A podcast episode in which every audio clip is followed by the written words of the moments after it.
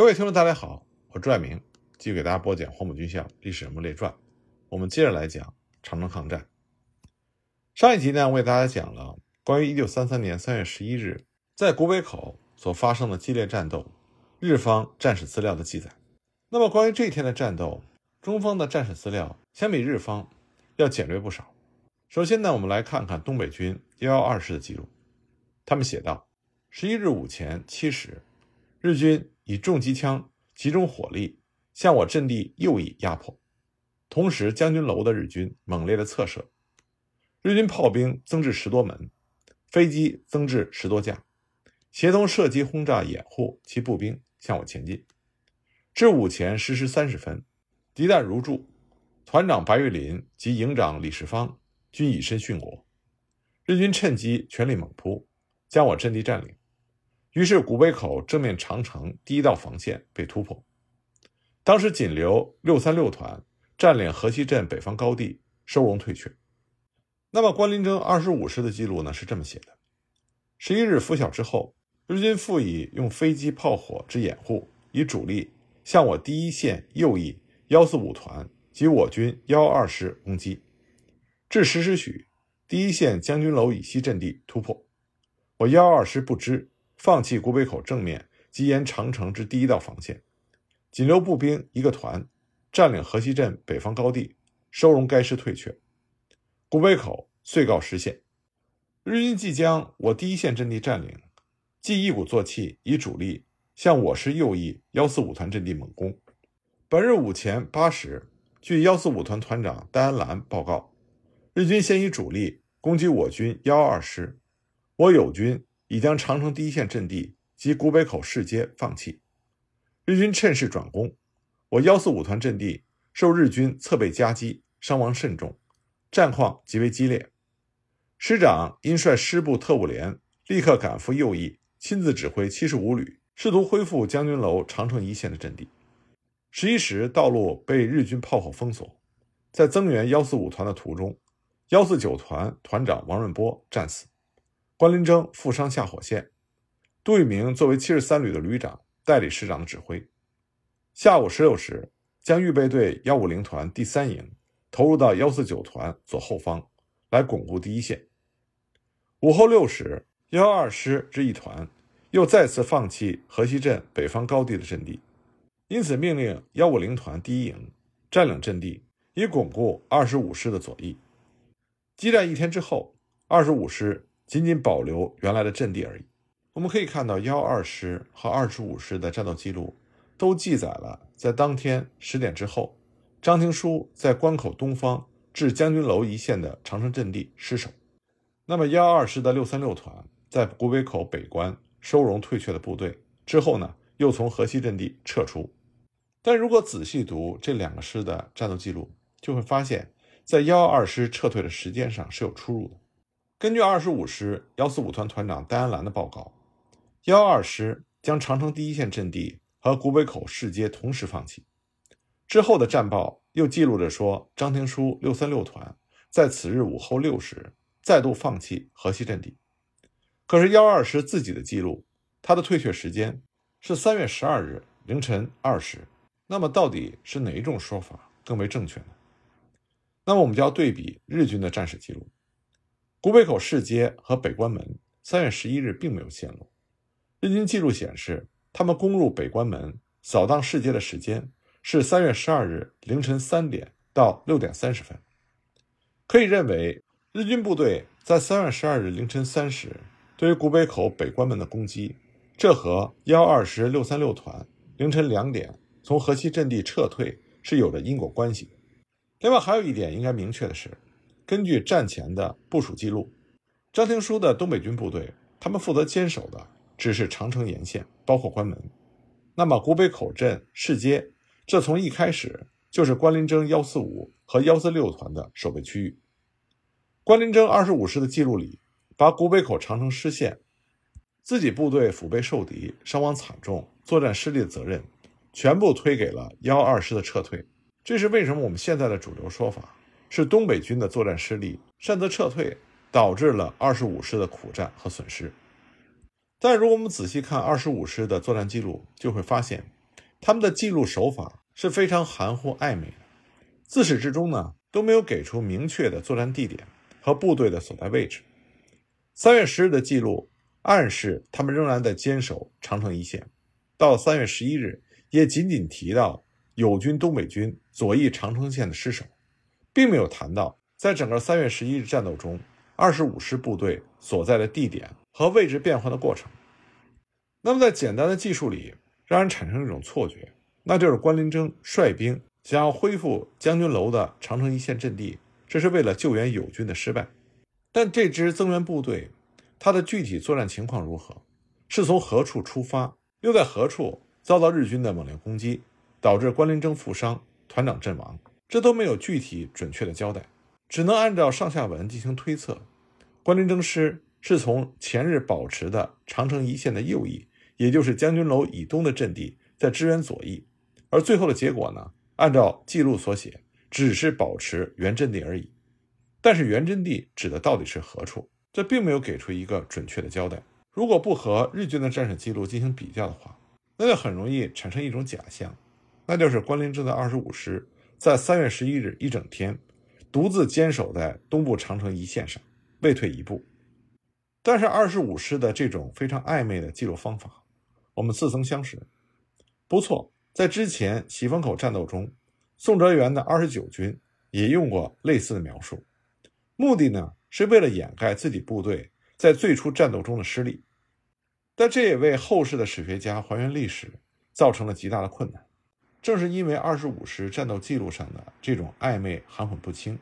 导致之后国军正史、抗日战史栾东及长城作战的记录中同样没有明确。想要恢复将军楼阵地的关麟征部，它的具体位置，但从具体时间不明的作战要图来看，似乎国军一直在长城一线和龙儿峪口坚守。之后呢，大陆方面的战士也沿袭了国军的这个记录，说关麟征部伺机反攻将军楼的战场是在长城一线的龙儿峪。但是从日方的作战记录里边所附带的日军作战总图里可以看到，在三月十日的时候。国军东侧二十五师的防线，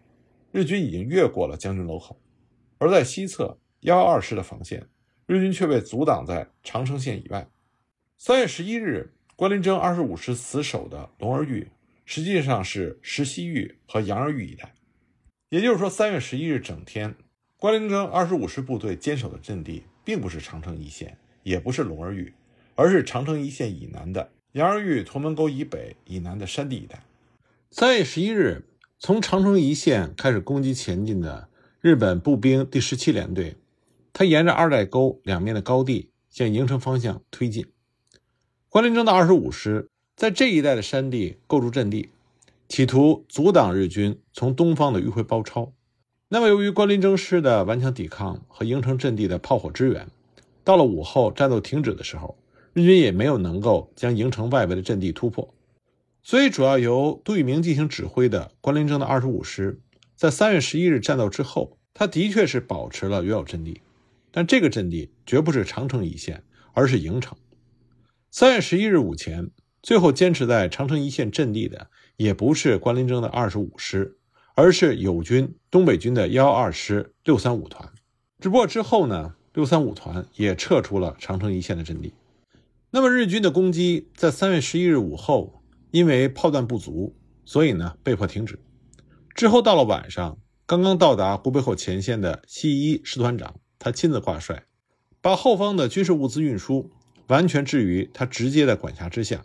希望能够尽快的把炮弹和师团的炮兵主力，也就是连队本部和第一大队运到前线。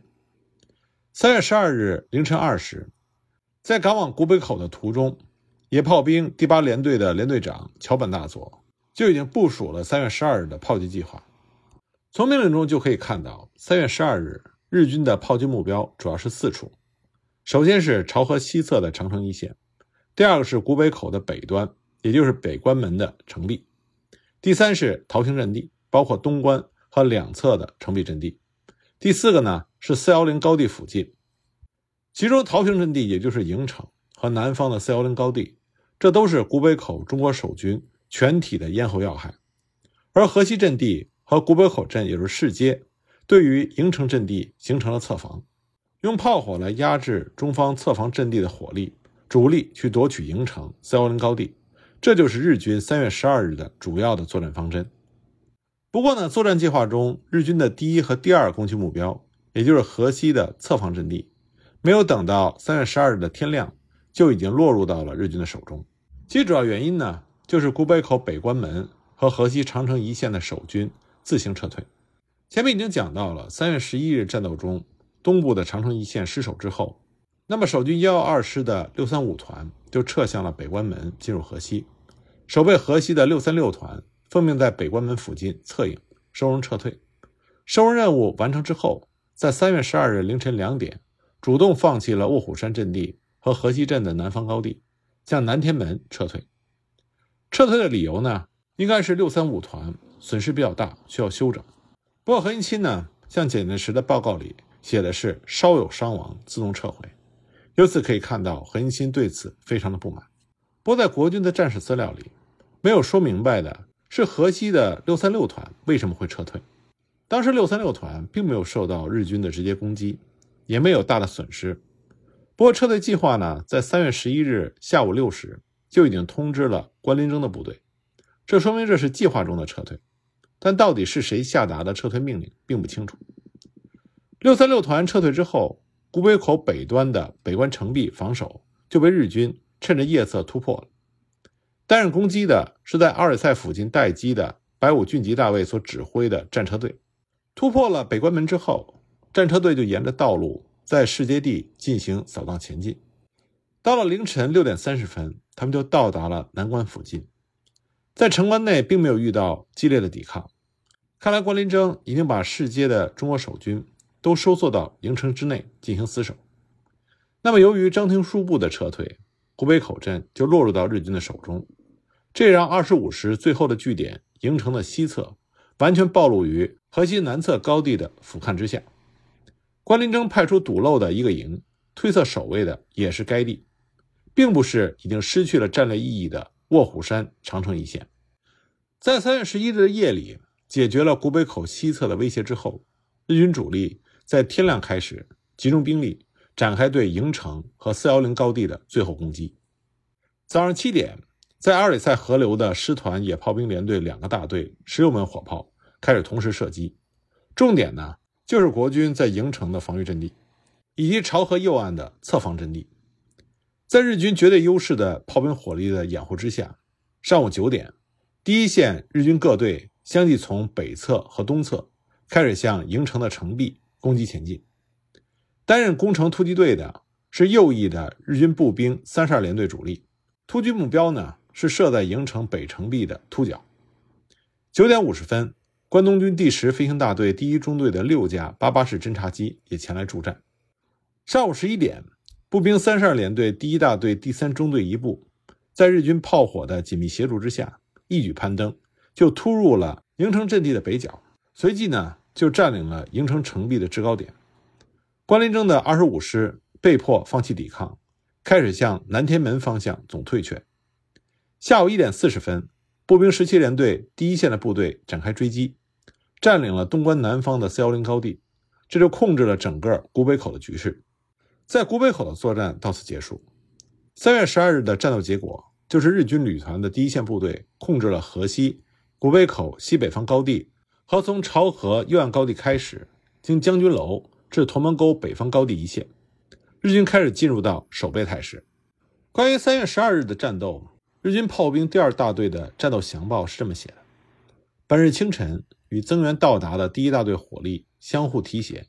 按照昨日炮击测量的精确标尺定位，对正面的中方桃形城壁及其西侧地区展开猛烈炮击。我第一线步兵在炮火掩护之下，于午前十一时稍过发起决死突击，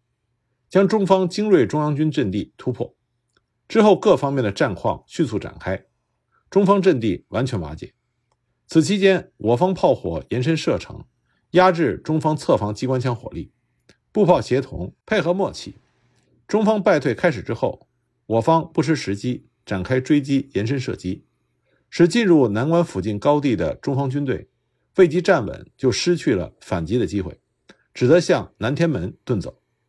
经观察所见，撤退之中方军队非常狼狈，完全失去控制，形同败退。从日方的战史记录，我们就可以看到，十二日战斗顺利展开的最重要原因，除了日军步兵三十二联队决死突击之外，最重要的就是占据着绝对优势的日军二十门火炮的猛烈轰击。那么日军的炮火到底有多猛呢？当时师团野炮兵第二大队的战斗详报中是这么写的：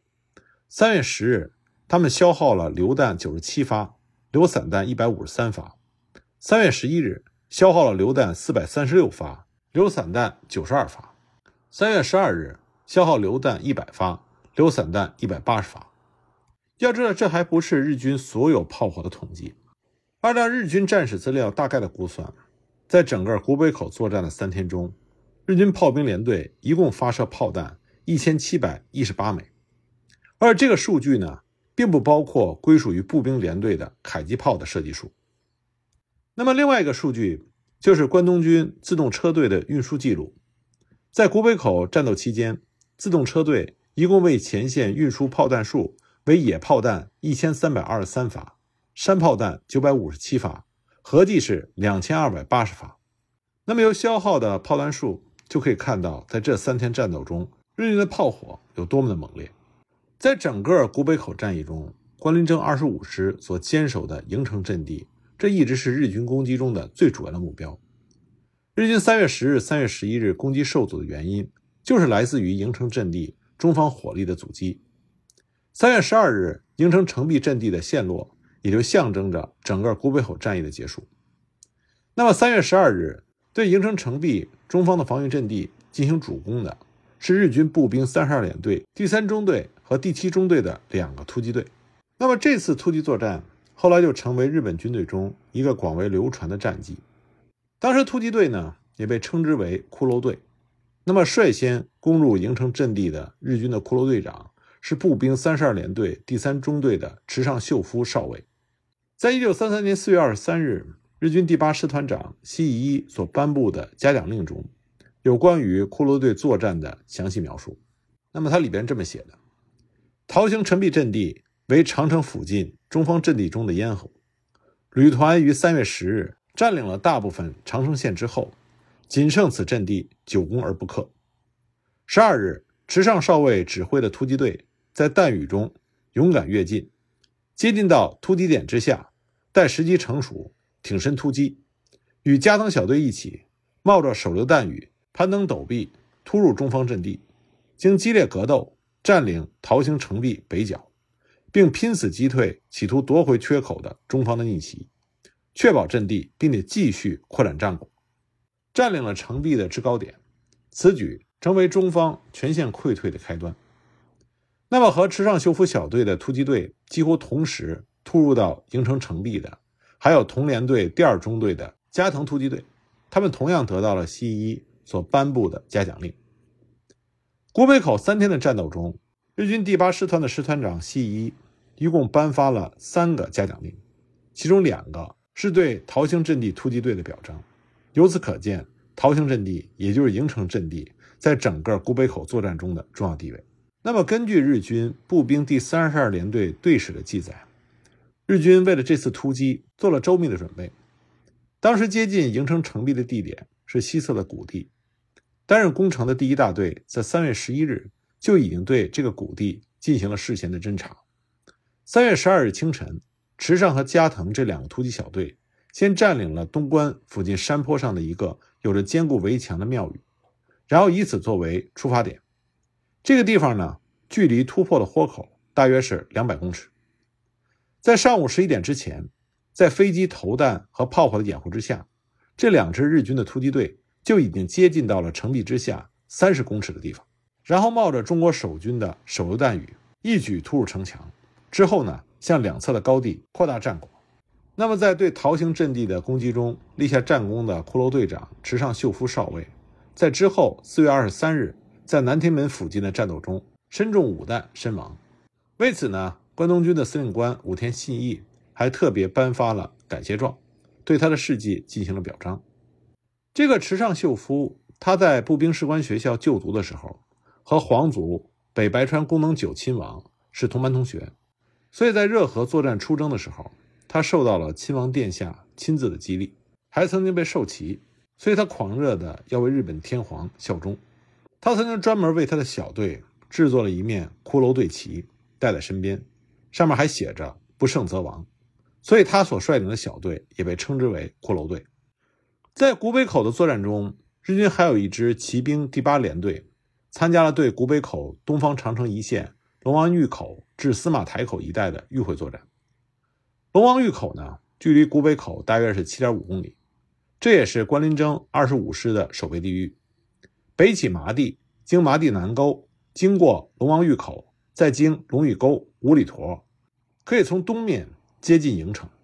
是仅次于二寨沟、将军楼口、杨儿峪的第二条重要的口内外的通道。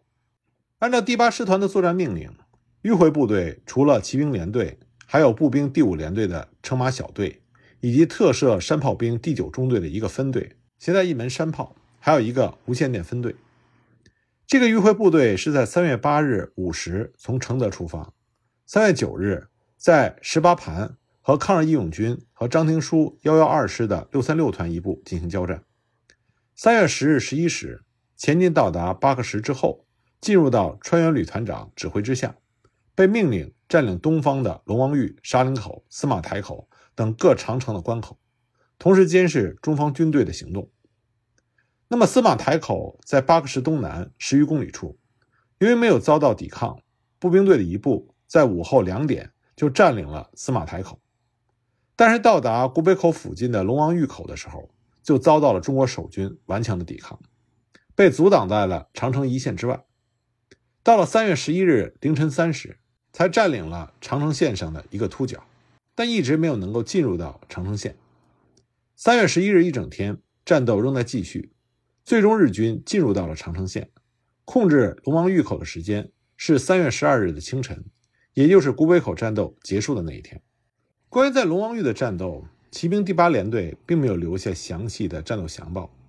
不过呢。配属给骑兵第八联队的特设山炮第九中队长、炮兵大尉须藤良信，他留下了关于这场战斗的一些描述，从中呢就可以看到中日双方军队的激烈搏杀。关于这方面的具体情况，我们下一集再继续给大家讲。